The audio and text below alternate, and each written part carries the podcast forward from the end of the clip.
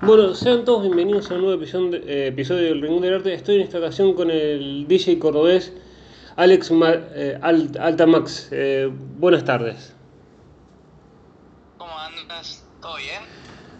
Todo bien, ¿cómo nació esta pasión por, por la música y también cómo fue el momento de decir quiero ser DJ? Bien. eh, mi familia, digamos, se dedicó a la música, mi viejo, mis tíos, de, a lo que es el folclore. Así que yo de chico, digamos, ya cuando nací, tenía una guitarra, un bombo en casa. De- Desde muy chico aprendí también a tocar la guitarra, el bombo, a cantar. Así que viene por ese lado. Y ya de más grande me incursioné más en lo que es la música, el cachengue, reggaetón, cumbia. Y bueno, decidí como ir por este camino de, ser DJ. A muy temprana edad, digamos, desde los 12 años, 13. A los 12 años arranqué. ¿Y cómo fue, digamos, arrancar de tan chico? Era como, voy probando, seguimos mm, aprendiendo con la marcha, uno también va a aprender, digamos, va a algún lado, a una escuela, a un instituto, a un curso para, para aprender a ser DJ. Bien, yo, yo de, como te digo, de muy chico arranqué, mi viejo como tenía una- un grupo de folclore, él conocía gente de sonidistas, de tema con el ambiente del, del sonido, de iluminación, y bueno, él habló con un, con un sonidista muy conocido de acá de la zona, que, que yo estaba empezando a hacer, a ser DJ y podía meterme con él. eh, él, él era DJ también, además de ser sonidista.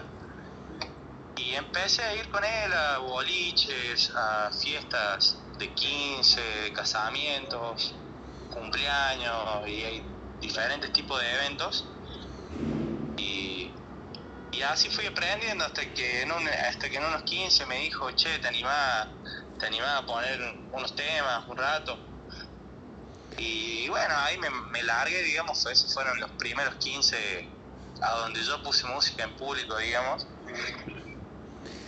Y no sé qué tal habrá salido, digamos, yo estaba muy nervioso, estaba emocionado también en el momento.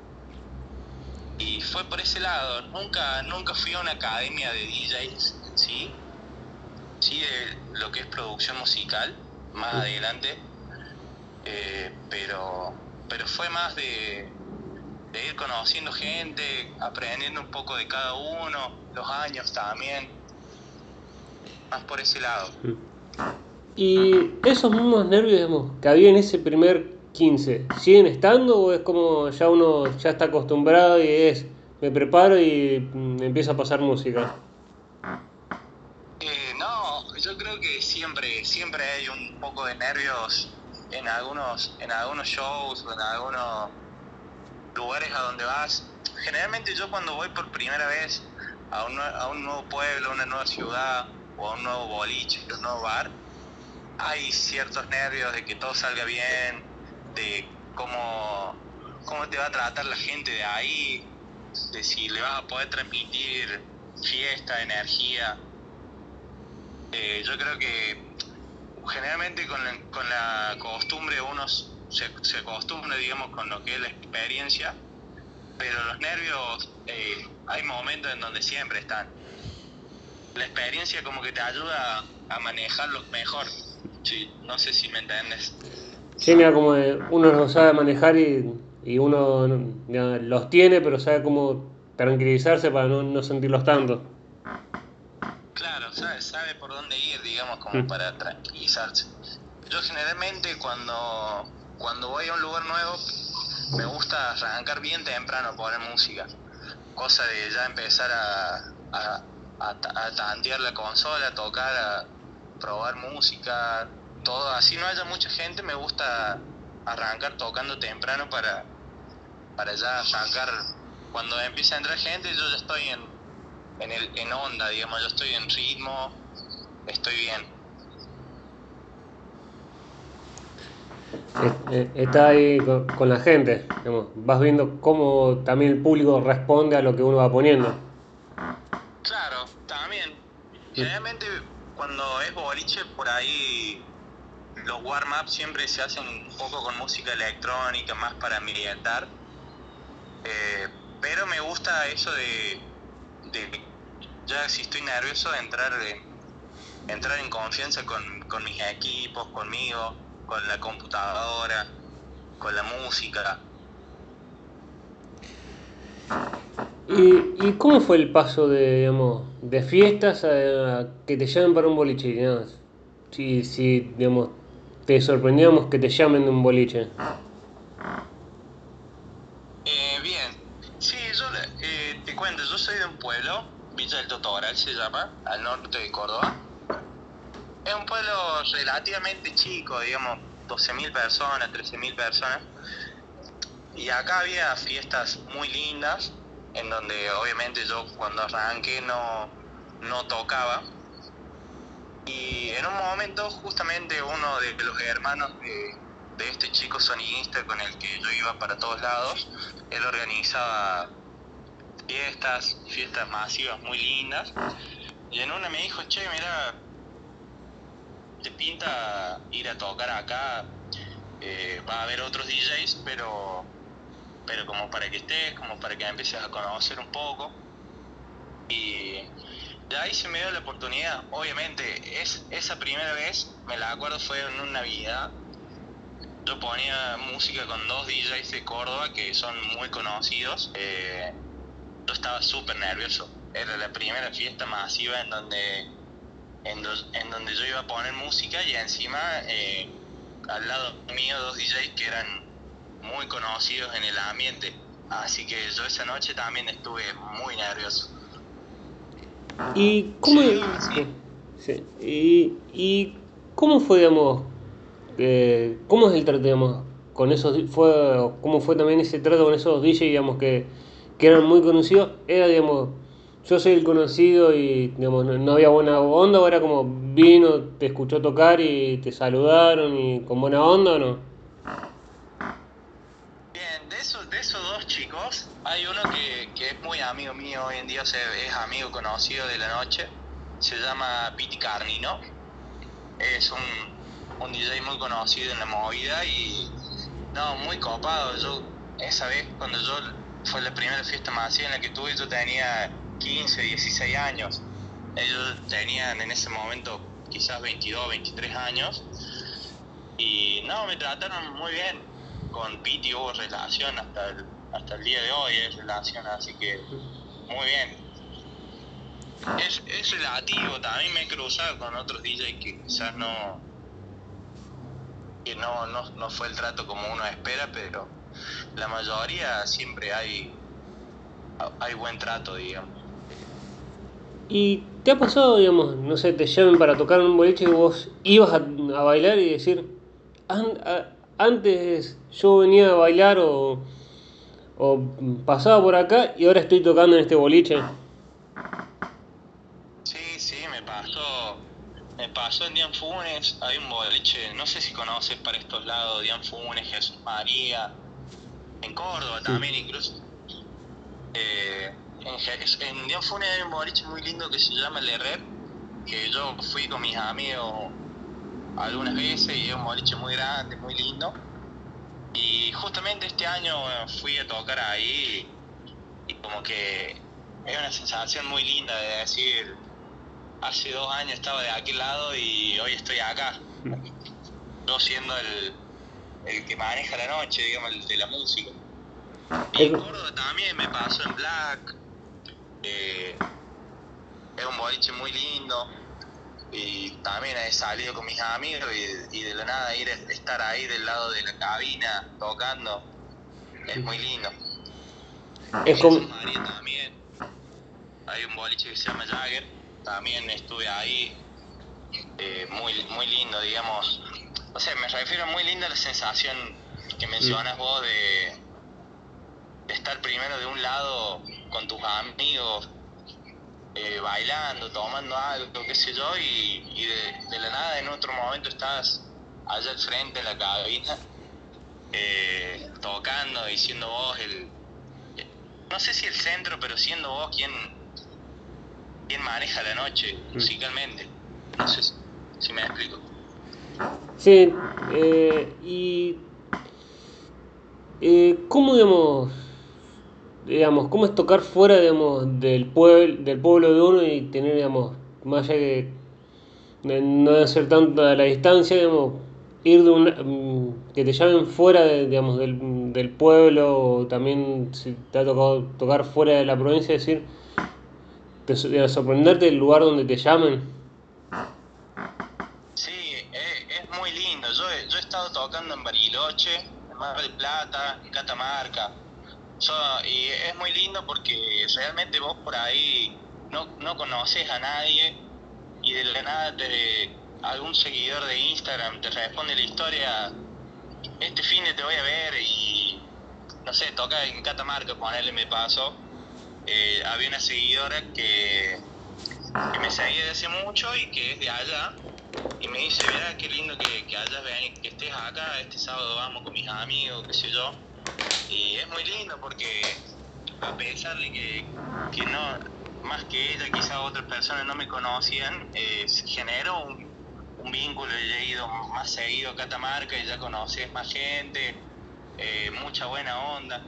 Me pasó también en Calchín, que es un pueblo del sur de Córdoba, gente muy copada, muy buena onda, me recibió muy bien, después volví a ir y, y empezás a charlar con, con la gente. Mucha buena onda, digamos. Gracias a Dios siempre, siempre me han recibido muy bien. Y es el mismo público, digamos, el que está en Córdoba, en, digamos, en distintas partes, como seas Catamarca, Bariloche, o uno se tiene que acostumbrar al, gusto del público.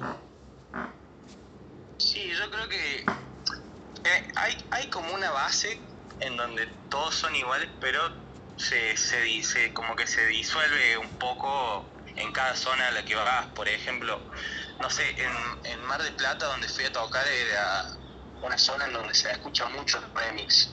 Onda Fer Palacio, Alan Gómez, DJ Tao, eh, RKT, suena mucho eso. Eh, en Mariloche, por ejemplo, me tocó, me tocó poner música para egresado, que es una cosa en donde se usan también muchos, muchos temas clásicos. Eh, y la gente es muy eufórica porque está en su viaje de egresado, entonces como que medianamente cualquier cosa iba bien, pero sí se, se opta más por usar temas tradicionales, qué sé yo, por ejemplo, el jijiji, eh, música ligera, es otra onda de, música. Y en Catamarca es más una onda muy parecida a Córdoba, digamos. Suenan cumbia, cumbia canchera, reggaetón, remix, cuarteto, es, es muy parecido el ambiente de Córdoba. También pasa mucho con, con las edades. Por ejemplo, si vos vas a poner música a un bar que, hay gente, no sé, más 23, y el, la música que suena, que se escucha, no es la misma que si fuera a un boliche masivo o a un boliche más 16, más 18. Son contextos y ambientes muy diferentes, así sea en la misma ciudad. Eh, y te ha sorprendido no sé, poner un tema así, no, eh, no va a funcionar y, y, que la gente explote o, reaccione de manera que vos no lo puedo creer y que te haya pasado también al revés, digamos, un tema muy bueno de vos decís, esta va a romper y no, no tiene la reacción de uno que uno espera. Sí, sí, pasa, pasa mucho. Por ejemplo, por ahí, yo soy una persona que por ahí se cansa muy, muy rápido de hacer lo mismo siempre. No me gusta la monotonía para nada. Entonces como que constantemente busco recursos nuevos para, para implementar. Por ahí temas viejos, no solo de reggaeton, sino de cumbia o algún rock medio, medio arriba o algún tema de música electrónica que sea popular. Eh, me ha pasado de, de, de poner alguno de esos recursos, como te digo, que los tiraba como para decir, quiero ver qué pasa y la gente los toma muy bien. Y también me pasó eh, al revés, en temas que vos decís tienen muchísimas visualizaciones en, en lo que son las redes sociales, se ve un tema muy pegado, en tendencia, y lo pones en la noche y no, y no tiene la misma repercusión que en las redes sociales.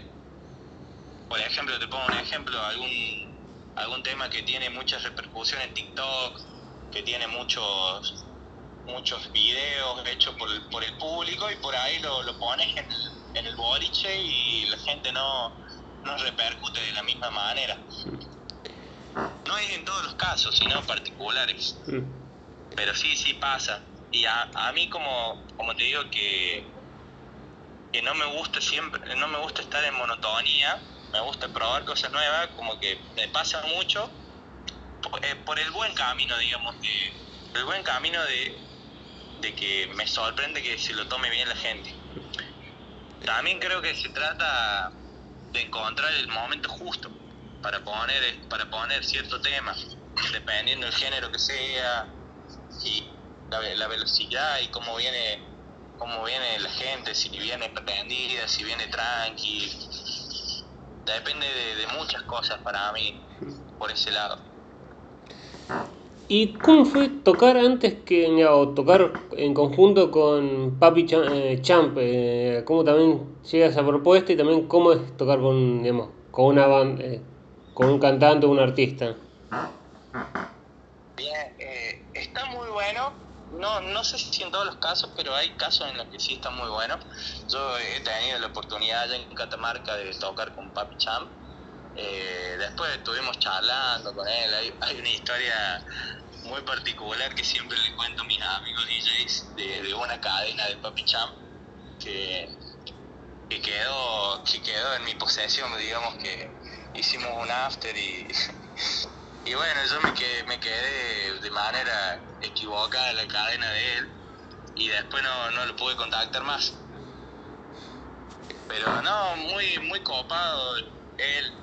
Después tuve la oportunidad de tocar con el villano también, con el guachón con el Guachón hace mucho hicimos un remix de, un tema que se llama Gauchita. Eh, muy copados son. Por ese lado muy bueno. Eh, no, no me he tocado, no me he cruzado con gente mala, digamos, medio egocéntrica, así en ese aspecto. Gracias a Dios por ahora no, no hemos, no nos hemos cruzado por esos lados. ¿Y cómo es, digamos, también, tener que tocar antes que un artista o después que un artista o con el artista? ¿Es algo que uno tiene que leer o saber cómo preparar el, el momento para el momento del artista o el anterior o el posterior? ¿O es algo de un, después se va charlando también con el artista? Eh, sí, mira, esa vez con Papi Cham fue...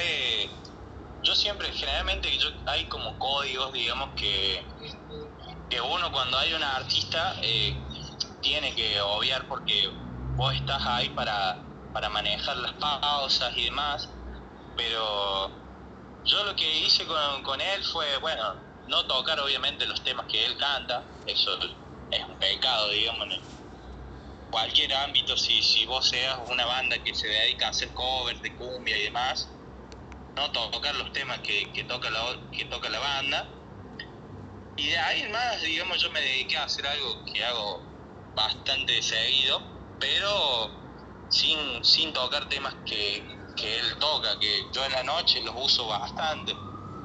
Pero bueno, justo esa vez con Pap Cham, eh, él no, no puso un tema, no cantó un tema que, que yo después, ahí cerrando la noche, le digo, oh, mira, no pusiste este tema, eh, ¿lo puedo poner? y se lo muestra y me dice, oh, es un tema, ese dice, mandale, qué sé yo. Y, lo puse el tema y él se subió al escenario como para hacer show, así ya cerrando la noche. Pero generalmente el principal código de eso es no tocar los temas que, la banda va, va, va a hacer sonar, que va a cantar. ¿Y cómo fue, digamos, eh, el producir un tema con un artista, con, como decías vos, con el guachón? Eh, y con el guachón fue, fue bastante tranquilo, digamos, la cosa, porque él, él ya tenía este tema que se llama Gauchita. Yo en ese momento lo hablé mediante un grupo de DJs que teníamos en un tiempo con DJs de varios países, me logré conseguir el contacto y le hablé y le dije que tenía pensado hacer un remix, que si se podía hacer oficial, o sea, oficial, que él lo comparte y lo difunda. Me dijo, sí, eh, te paso la capela y lo que sí, cuando termines el remix, pásamelo. A todo esto, digamos, él ya tenía la grabación de su voz y todo porque era un tema original. Me dice, pásame el remix, eh, así vemos si lo podemos difundir y demás. Ese tema lo cantaba con otro chico que no me acuerdo cómo se llama. Y bueno, yo terminé el remix, se lo pasé eh, y le gustó. Y yo lo subí, y él lo, lo, lo difundió en Facebook. Creo que en esa época no se usaba mucho Instagram. Y se dio así. O sea, no fue una cosa de, de que me junté con él, sino más de hablar por redes sociales. Lo mismo que con el artista ah, de, La Planta, no sé si lo conoces. Con él también hice un remix así medio oficial y con Mostaza también. Eh, con Mostaza hice un remix de Hawaii eh, oficial que él lo compartió, le dio difusión a lo que es eh, el marketing y demás, le dio importancia a eso. Con De La Planta hice un remix que se llama hasta Dios diga, hasta que Dios diga creo que era, y la curiosidad. Cuando la planta tenemos contacto hace bastante, porque él me compró, yo me dedico a lo que es producción musical, él hace mucho antes de ser de la planta, se Nico no sé cuánto, él me compró un beat eh, por, por SoundCloud y de ahí quedó el contacto y yo después me enteré que él era de la planta. Yo estaba chocho, le, le, escribí, le digo, hermano, felicitaciones por este proyecto, eh, que estaba creciendo mucho. Y bueno, después se dio de hablarlo para hacer esos remix y la mejor. ¿Y, y cómo fue también eso que decís vos? La decisión de decir, quiero producir música y también... ¿Te ha pasado, digamos, hacer que hacer un remix y para el copyright o algo te lo quieran bajar? Eh, sí, con el tema de la producción se me dio porque como te digo, mi, pasión por ser DJ nació de la música, tocando folclore con, con mis viejos, con mi familia. Entonces me gusta, me gusta tocar instrumentos, el piano, la guitarra. Y, cuando, cuando yo arranqué a ser DJ yo tenía como el máximo ídolo que, tiene todo, todo niño, digamos, que tiene una inspiración y era Martin Garrix, eh, David Guetta, venía por ese lado. Entonces eh, yo quería producir, digamos. Incluso yo me acuerdo cuando arranqué a ser DJ, eh, yo lo primero que hice, incluso antes de ser DJ, era descargué el FL Studio con un programa de producción. Obviamente no lo sabía ni usar, pero yo me ponía a jugar con ese programa de producción antes de, del DJ y con el tema de copyright también sí me ha pasado muchas veces. Eh, y es un bajón porque estás trabajando con, con, mucho, lleva mucho tiempo por ahí, muchas ganas, por ahí si pagas el diseño de un video, de un flyer para, para las redes sociales y compartís en las redes sociales, compartís link todo y a los 10 minutos eh, te lo bajan y y la baja un poco, digamos. ¿Y qué ha pasado, digamos, querer hacer un remix de un tema así? O estar produciendo un tema y decir, no le encuentro la vuelta o no lo y agarrarlo después del tiempo y decir, ah, encontrarle la vuelta o cambiarlo de, una manera distinta a la que uno lo arrancó? muchas veces, muchas veces. Eh, eh, con el tema produciendo, me pasa mucho cuando, cuando yo produzco un tema que no es para nadie, digamos. Yo produzco un beat que no sé quién, quién lo va a cantar porque no, no hablé con nadie ni nada, simplemente tenía ganas de ponerme a hacer algo y me pongo a hacer un beat.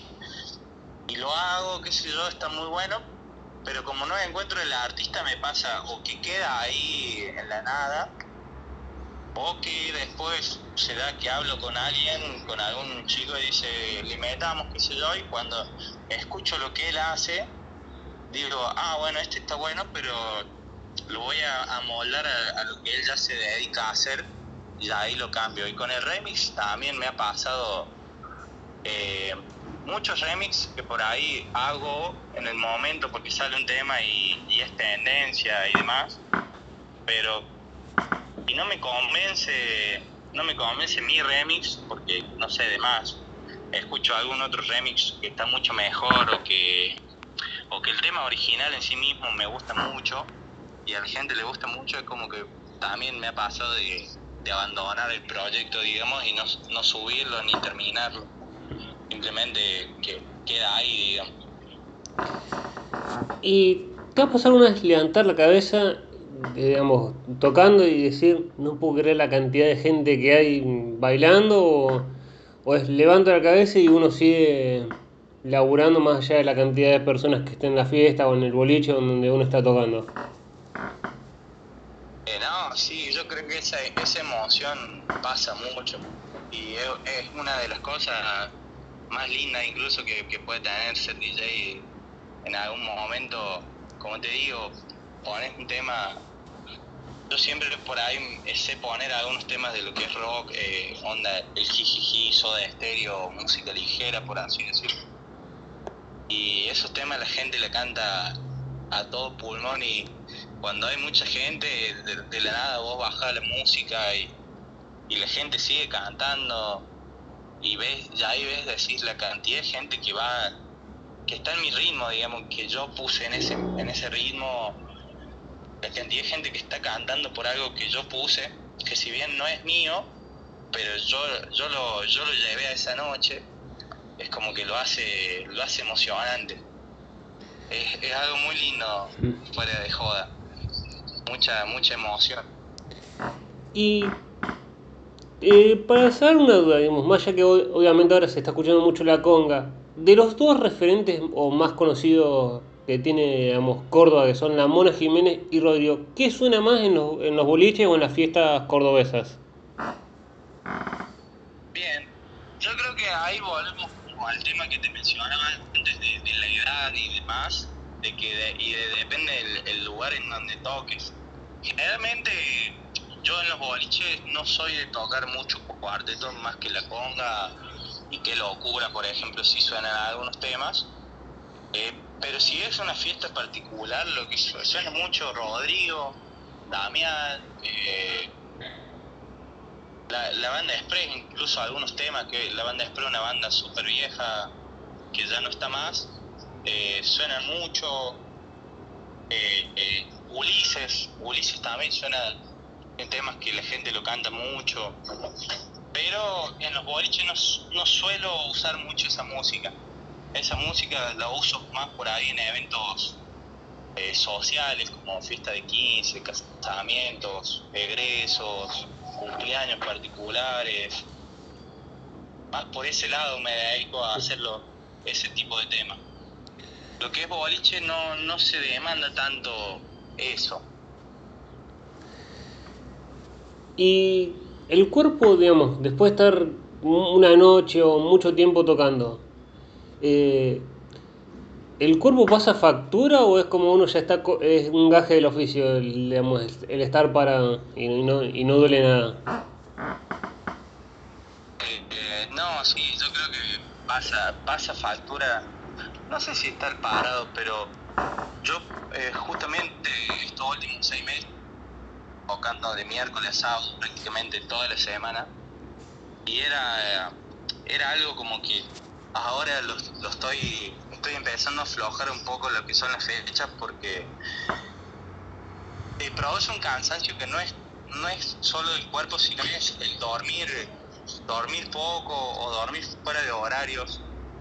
Y vos decís estás tocando tres días a la noche y durmiendo de día y de la nada llega el lunes, tenés que ponerte a hacer cosas, entonces el lunes tenés que hacer cosas de día y dormir de noche, el martes igual y el miércoles ya de nuevo tenés que volver a trabajar de noche y dormir de día. Entonces el cambio de horario constante es como que nunca te terminas de, recuperar. Andas todo el tiempo cansado, eh, nunca llegas a concluir algo bien en, en cuanto al descanso. ¿Y qué ha pasado durante el aislamiento de la pandemia? parece que está llegando a su fin. Eh, ¿Te han llamado para fiestas, lo que se hizo mucho en ese momento, fiestas clandestinas? ¿O uno iba, no, decía no por el, por no sé, que llegue la policía y por generalmente sustraía los, los elementos del DJ o, o algo pase? ¿O era como, lo podía, digamos, uno lo pensaba? Claro, sí, eh, yo depende, digamos, la, respuesta. Cuando arranqué, cuando arrancó la pandemia, digo, eh, como que estábamos muy guardados, muy asustados, digamos, por todo lo que pasaba, no, no se conocía bien, entonces no, no había mucho también en mi zona, no había mucho lo que es fiestas clandestinas, nada de eso, estaba como la gente muy asustada. Cuando, ya cuando pasó, ya el año pasado, por ejemplo, eh, ahí sí se dio de, que me invitaron a tocar alguna fiesta. Obviamente, si era una fiesta súper masiva, tenía un riesgo gigante, no, no, iba, pero sí he ido a fiestas, pero que han hecho a amigos, a amigos sí he ido a tocar así. No fui a tocar a una fiesta clandestina organizada como boliche. Eh, ¿Y qué importancia crees que tienen eh, eh, o si a veces terminan no siendo una herramienta y, o, o sí las, las redes sociales? En aquí también importancia le das vos las redes sociales. Eh, como DJ, con las redes sociales para mí pasan dos cosas, una buena y una mala. el lado bueno es que te permite crecer un montón a cualquiera, digamos, te da oportunidad de crecimiento, seas del lugar de donde sea, eh, tengas, seas de la condición social y económica que seas, eh, las redes sociales es algo muy bueno que si vos le metes ganas, realmente te da la oportunidad, te, te dejan oportunidad de crecer. Pero por otro lado, siempre hablamos con, con mi socio, yo tengo acá una productora de eventos en mi pueblo, una desventaja que tiene es que hoy en día se perdió mucho lo que era ir al boliche para cruzarte con gente, gente que no sabías que iba a ir, gente que, que no sabías que estaba ahí. Entonces, antes se producía como esa magia, digamos, de salir de, de noche, vos salías como para para hablar con una chica o con un chico, para cruzarte gente. Eh, hoy en día las redes como que opacaron mucho eso porque la gente antes de salir al boliche ya sabe quiénes van, ya sabe quién no va. Eh, hacen encuestas para ver si va a estar bueno o no. El boliche a su vez también como para ganar terreno tiene que poner de antemano todo lo que va a tener la noche, entonces como que se perdió esa, esa sorpresa de, llegar al boliche y ver que estaba armado diferente, de, llegar al boliche y ver que había alguien que, de la nada se vino de Buenos Aires, por ejemplo, vino de Buenos Aires a visitar a su familia y hoy está acá en el boliche. Esas cosas como que se perdieron por las redes sociales. Del lado bueno sí que te permite crecer, como decía, sin importar de dónde vengas. Eh, ¿Y cómo nació el, set o los videos de, YouTube que hacías vos, eh, Alta Previa? Eh, bien, Alta Previa es un engancho que yo lo tenía en mente de, hace mucho, obviamente también con, acompañado de, de lo que hicieron los grandes DJ que son las referencias de, del país de hoy en día quería hacer mi versión de eso, pero quería sumarle algo diferente, que sea el, el contacto con la gente. Yo los altas previas que tengo, los grabé en un bar, eh, o sea, en dos bares diferentes, los grabé con gente, no con gente invitada al video, sino con gente que iba al bar a comer y tomar algo. Eh, y grabar un poco la gente en el momento en donde poniendo música.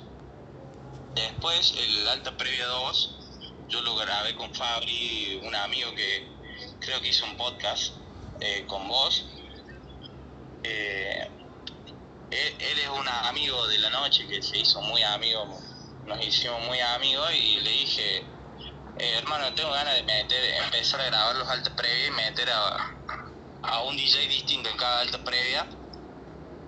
Tenemos un grupo de DJs ahí en Córdoba que son todos muy copados le, le metemos mucha onda y mucho apoyo entre nosotros y parte de la alta previa era eso, empezar a hacer eso, tocar. Yo hoy con Fabri, mañana con con Tommy en otro lado, eh, el próximo mes tocar con otro DJ en otro lado y a la vez darle, darle lugar que ellos, eh, a que los chicos sean conocidos acá en mi zona, yo hacerme conocido en su zona y hacer una cadena en donde todos nos podamos ayudar. Es como, mira, sí, a, a Fabri sí, está en, lo pueden buscar para quien nos esté escuchando este lo pueden buscar en Spotify. Eh, es como también esa buena onda entre los DJs para que no crezca solo uno, sino crezcamos todos para que crezca digamos, la movida del DJ. Claro, sí, eh, entre los DJs ahí de Córdoba un grupo que hay varios chicos, está, bueno, te voy a mencionar a algunos, Lucas Bustos, de, que es del sur, eh, Julián Oliva, que él toca mucho en Calama, Fabri Volpini, Tommy Ferla, Alexis Díaz, eh, Juli Nieto, eh, Lucas Pozo, Pablo Puente, son, es un grupo muy lindo de DJs que todos están, todos son como de diferentes zonas, también de capital, y todos están hoy por hoy tocando en lugares muy copados de la noche, y como que entre todos nos apoyamos en ese sentido de decir, che, hoy yo no puedo tocar acá en Totoral, por ejemplo, y tengo ganas de ir a... Poner, no, no es que tenga ganas de ir, pero estoy en Carlos Paz, porque vive mi viejo allá. Y, y Juli me consigue, Juli que él toca mucho en, en Carlos Paz, me consigue una fecha a mí, y a su vez a alguno de los otros DJs está libre, entonces le digo, che, yo, yo que tengo que tocar en Totoral, te pinta ir a vos. Y se genera esa cadena que te digo yo, yo por medio de uno me hago conocido en su zona y a su vez él se hace conocido en mi zona.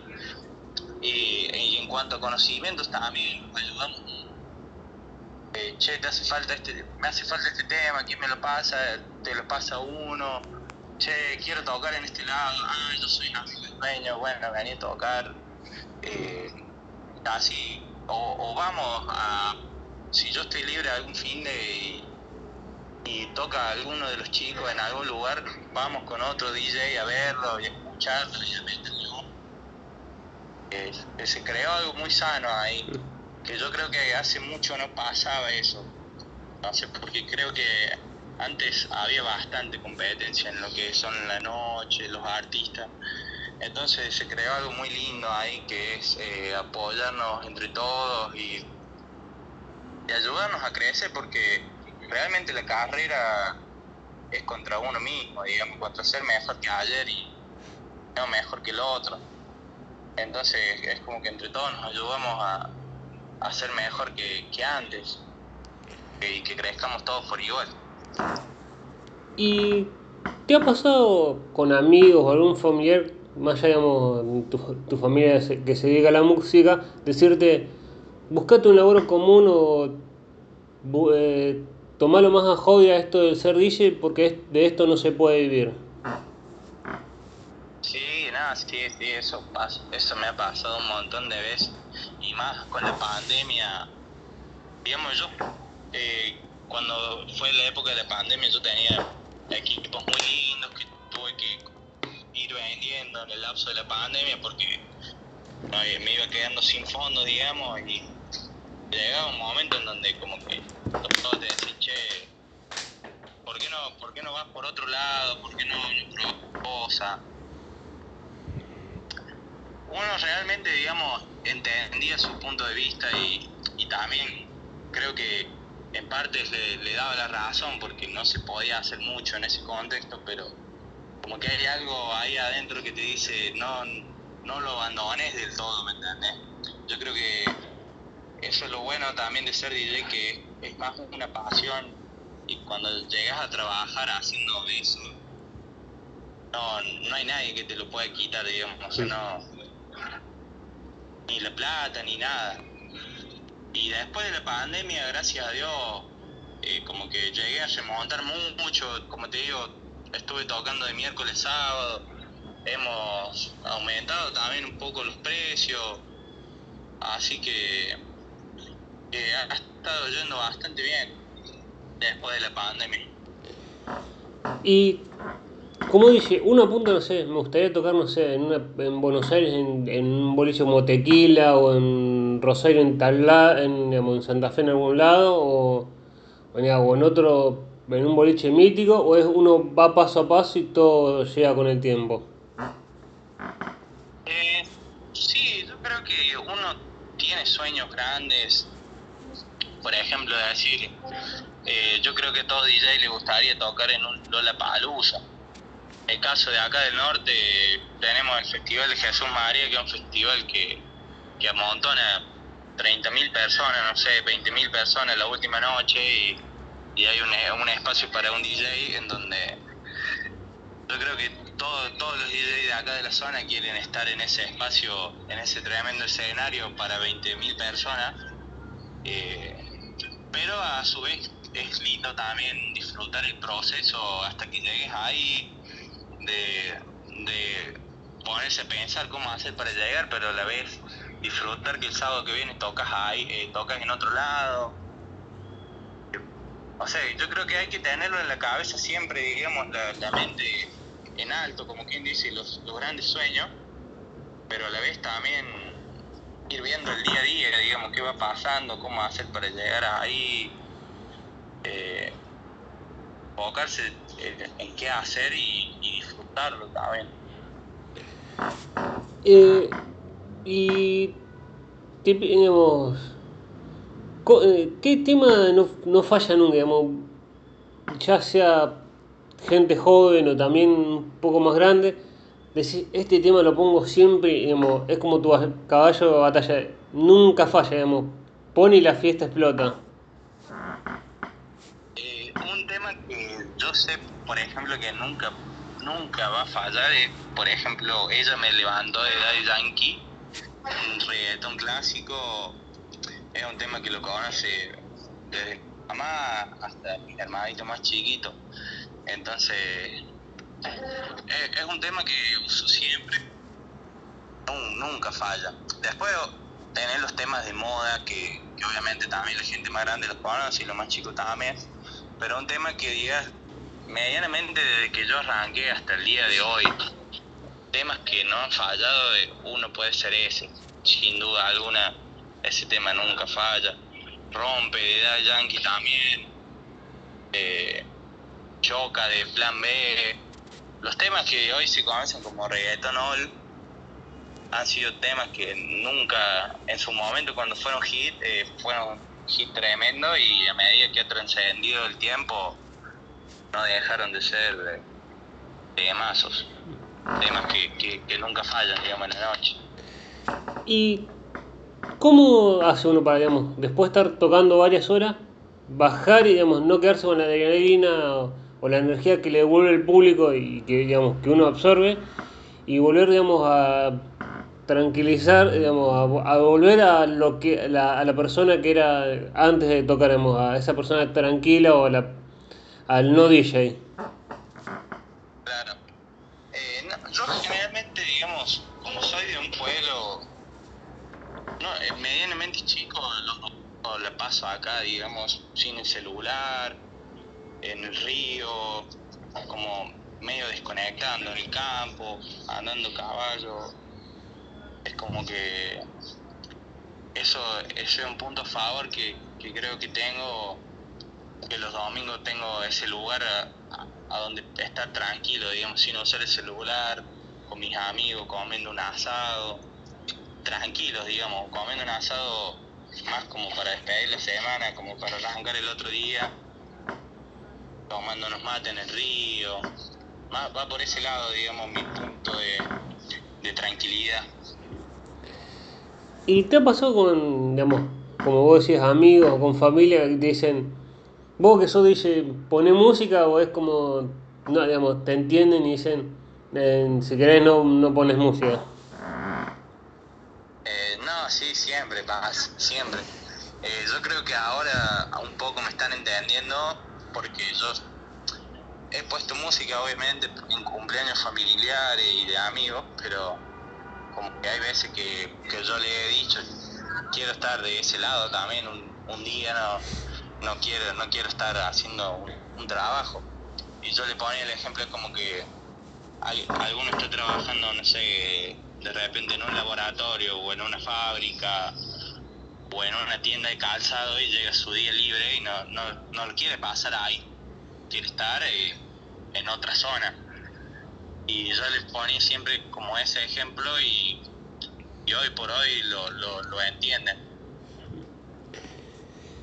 Y, y te ha pasado, no sé si ha, estado en pareja o, o, está en pareja, que alguna, digamos, alguna de esas parejas o, o si ha estado pare, digamos, o está en pareja, que le diga, eh, no me gusta, digamos, sé que es tu laburo, pero me hace ruido o le genera celos el que, no sé, que dentro, la, siendo DJ, se acerque una chica o, o algo que, que, que, genere, digamos, celos, pero que uno no entiende cómo es la situación. Eh, sí, yo te digo, en mi, en mi ejemplo, digamos, no, no sé cómo, cómo será en otros DJs. Con algunos sí lo he hablado y con otros no Sí, he tenido dos parejas este último tiempo con, varios, con varios tiempos de diferencia, pero en donde sí es el tema de la confianza por ahí se hace muy complicado porque por cosas que tiene de noche, que por ahí uno no, es que las haga, pero, pero siembra la duda, como quien dice, o, al ser DJ, por ahí la gente tiene un estereotipo de, algo que no sos realmente. Entonces sí, sí, como que sí se ha hecho un poco complicado ese tema. Pero, pero es como te digo, yo creo que es de, depende. En mi caso sí me ha pasado eso algunas veces. También me, me ha pasado por el sentido de que, que yo soy una persona que charla con todo el mundo, que, que, que habla mucho, que no agarra confianza rápido. Entonces, por ahí eso me, me podía llegar a jugar en contra en alguna situación, como decís vos, en donde, en donde caía una chica a grabar una historia, o no sé, cosas, cosas que tiene el rubro, digamos, más o menos como esas, y en donde se, se plantaba la duda te desgastaba un poco la confianza, como quien dice. Y ha cambiado, digamos, desde que uno arranca hasta, digamos, a, estos días. ¿Ha cambiado mucho la, digamos, lo que se escucha o, o, la, o la fiesta o es algo que no, no cambia, pasan los años y no cambia tanto? Eh, sí, no, sí creo que sí que ha cambiado mucho Primero, el, el, tema ese que te mencioné recién de las redes sociales, de, la sorpresa, de la nostalgia, como que esas cosas se han borrado un poco y yo creo que por las redes sociales. Por otro lado, en cuanto a música, cambió medianamente, digamos. Eh, en esta zona latina, digamos, se escucha mucho reggaeton eh, y eso es algo quizás muy difícil de, de, cambiar. Sí, también te puedo decir que hoy en día la movida electrónica en lo que es Argentina, en lo que es Córdoba, ha crecido un montón. Entonces ya por ese lado ya tenés una, una opción como para variar. Pero, pero de ahí más eh, es muy similar en cuanto a música. Eh, y ¿Cuál fue el boliche o fiesta que vos dijiste? No puedo creer, digamos, que me hayan llamado, digamos, o decir, digamos, ver el mensaje por Instagram, por mensaje, por llamada, que vos sí, no puedo creer que me estén llamando de este, digamos, de este lugar, más allá, digamos, que vos seas digamos, la, fiesta de Navidad o creo de fin de año en, en tu pueblo, otra vez sí, no puedo creer que me estén llamando acá. Catamarca. Catamarca yo creo que fue algo como que me sorprendió mucho porque porque es, un lugar lejos, no lo tenía muy en, en, vista yo, y cuando me hablaron, me, me hablaron gracias, digamos, a, a Cande, digamos, Cande Galicio le pasó mi contacto. Y me hablaron y yo me puse a buscar el lugar por Instagram, qué sé yo, y era, es un lugar tremendo. Y también no conocía la ciudad de, de San Fernando del Valle de Catamarca, no la conocía. Entonces, bueno, fui, me, me ofrecían todo muy, muy lindo, digamos, como que sentí muy valorado mi trabajo. Y, y la ciudad muy linda, también tiene paisajes muy lindos. Así que es, eh, Catamarca es un lugar en donde, donde me sentí muy cómodo y donde no me lo esperaba, digamos, no esperaba que me hablen de ahí. Y con el tema del DJ, el DJ cuando digamos, se presenta en un boliche o una fiesta, ¿el DJ lleva sus equipos o es... también hay lugares que lo único que tiene hacer el DJ es ir y pasar la música? Eh, sí, eso es relativo eso. Normalmente, lo más normal, digamos, que se da es que el DJ tenga sus equipos y lo lleve y los conecte a una consola que haya en el boliche y de ahí sale el sonido.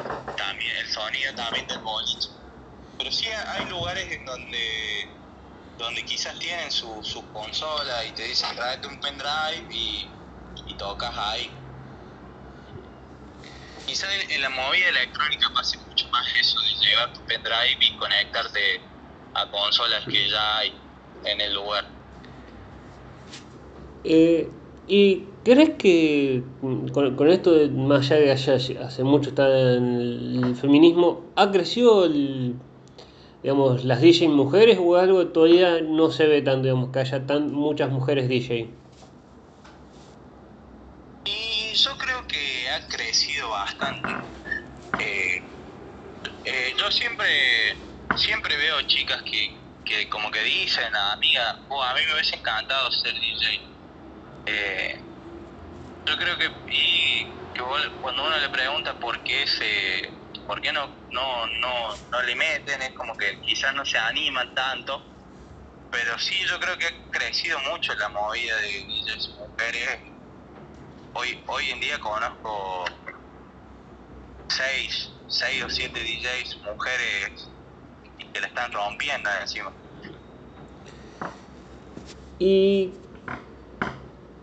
eh, te voy a hacer la última porque no, es un placer esta charla, pero digamos, a veces digo, lo va a escuchar la gente, pero puedo decir qué largo se me hizo de, de- la larga de la entrevista. Eh, la última se vi en, eh, en, en dos partes. Eh, la primera parte de la última es, mirás para atrás, y desde que arrancaste hasta ahora, mirás para atrás y decís, me arrepiento de algo o no, y qué le dirías a alguien que por un prejuicio o algo no se anima o no quiere, le da miedo arrancar a ser DJ y qué le dirías vos para que se anime? Eh, sí, muy La, primera yo creo que es como que sí, creo que he cometido errores, muchísimos errores, pero no sé si me arrepentiría porque al fin y al cabo es lo que te hace crecer, digamos, es lo que te hace valorar lo, lo bueno y también te hace aprender a dónde, a dónde no, no pisar de nuevo, digamos. Por ese lado, digamos, como que creo que no me, no me arrepiento. Que tengo cosas malas, que he hecho cosas malas o he cometido errores, seguro que sí. Y en cuanto a lo otro, yo creo que es, es un- una profesión muy linda en donde yo, te digo, hoy con mi edad, yo tengo 22 años, eh, prácticamente vivo de esto, así que se puede vivir eh, yo yo soy de un pueblo muy chico, eh, alguien que quizá tenga más oportunidades como en una ciudad va a tener mucho más, eh, mucho más corto el camino quizás, y que se animen, eso es lo más importante, digamos, y- o a cualquier sueño, no solo ser DJ, digamos, sí. yo creo que lo mejor es animarse, no escuchar a la gente que, que te tira abajo decir las críticas constructivas, usarlas para crecer, pero los comentarios negativos no. Y eh, meterle, digamos, tener mucho, muchas ganas de, de hacer eso. Eh, bueno, muchas gracias Alex eh, por permitirme entrevistarte y por, por esta linda charla que salió. No, gracias a vos, muchas gracias por, por invitarme, invitarme acá a charlar un rato.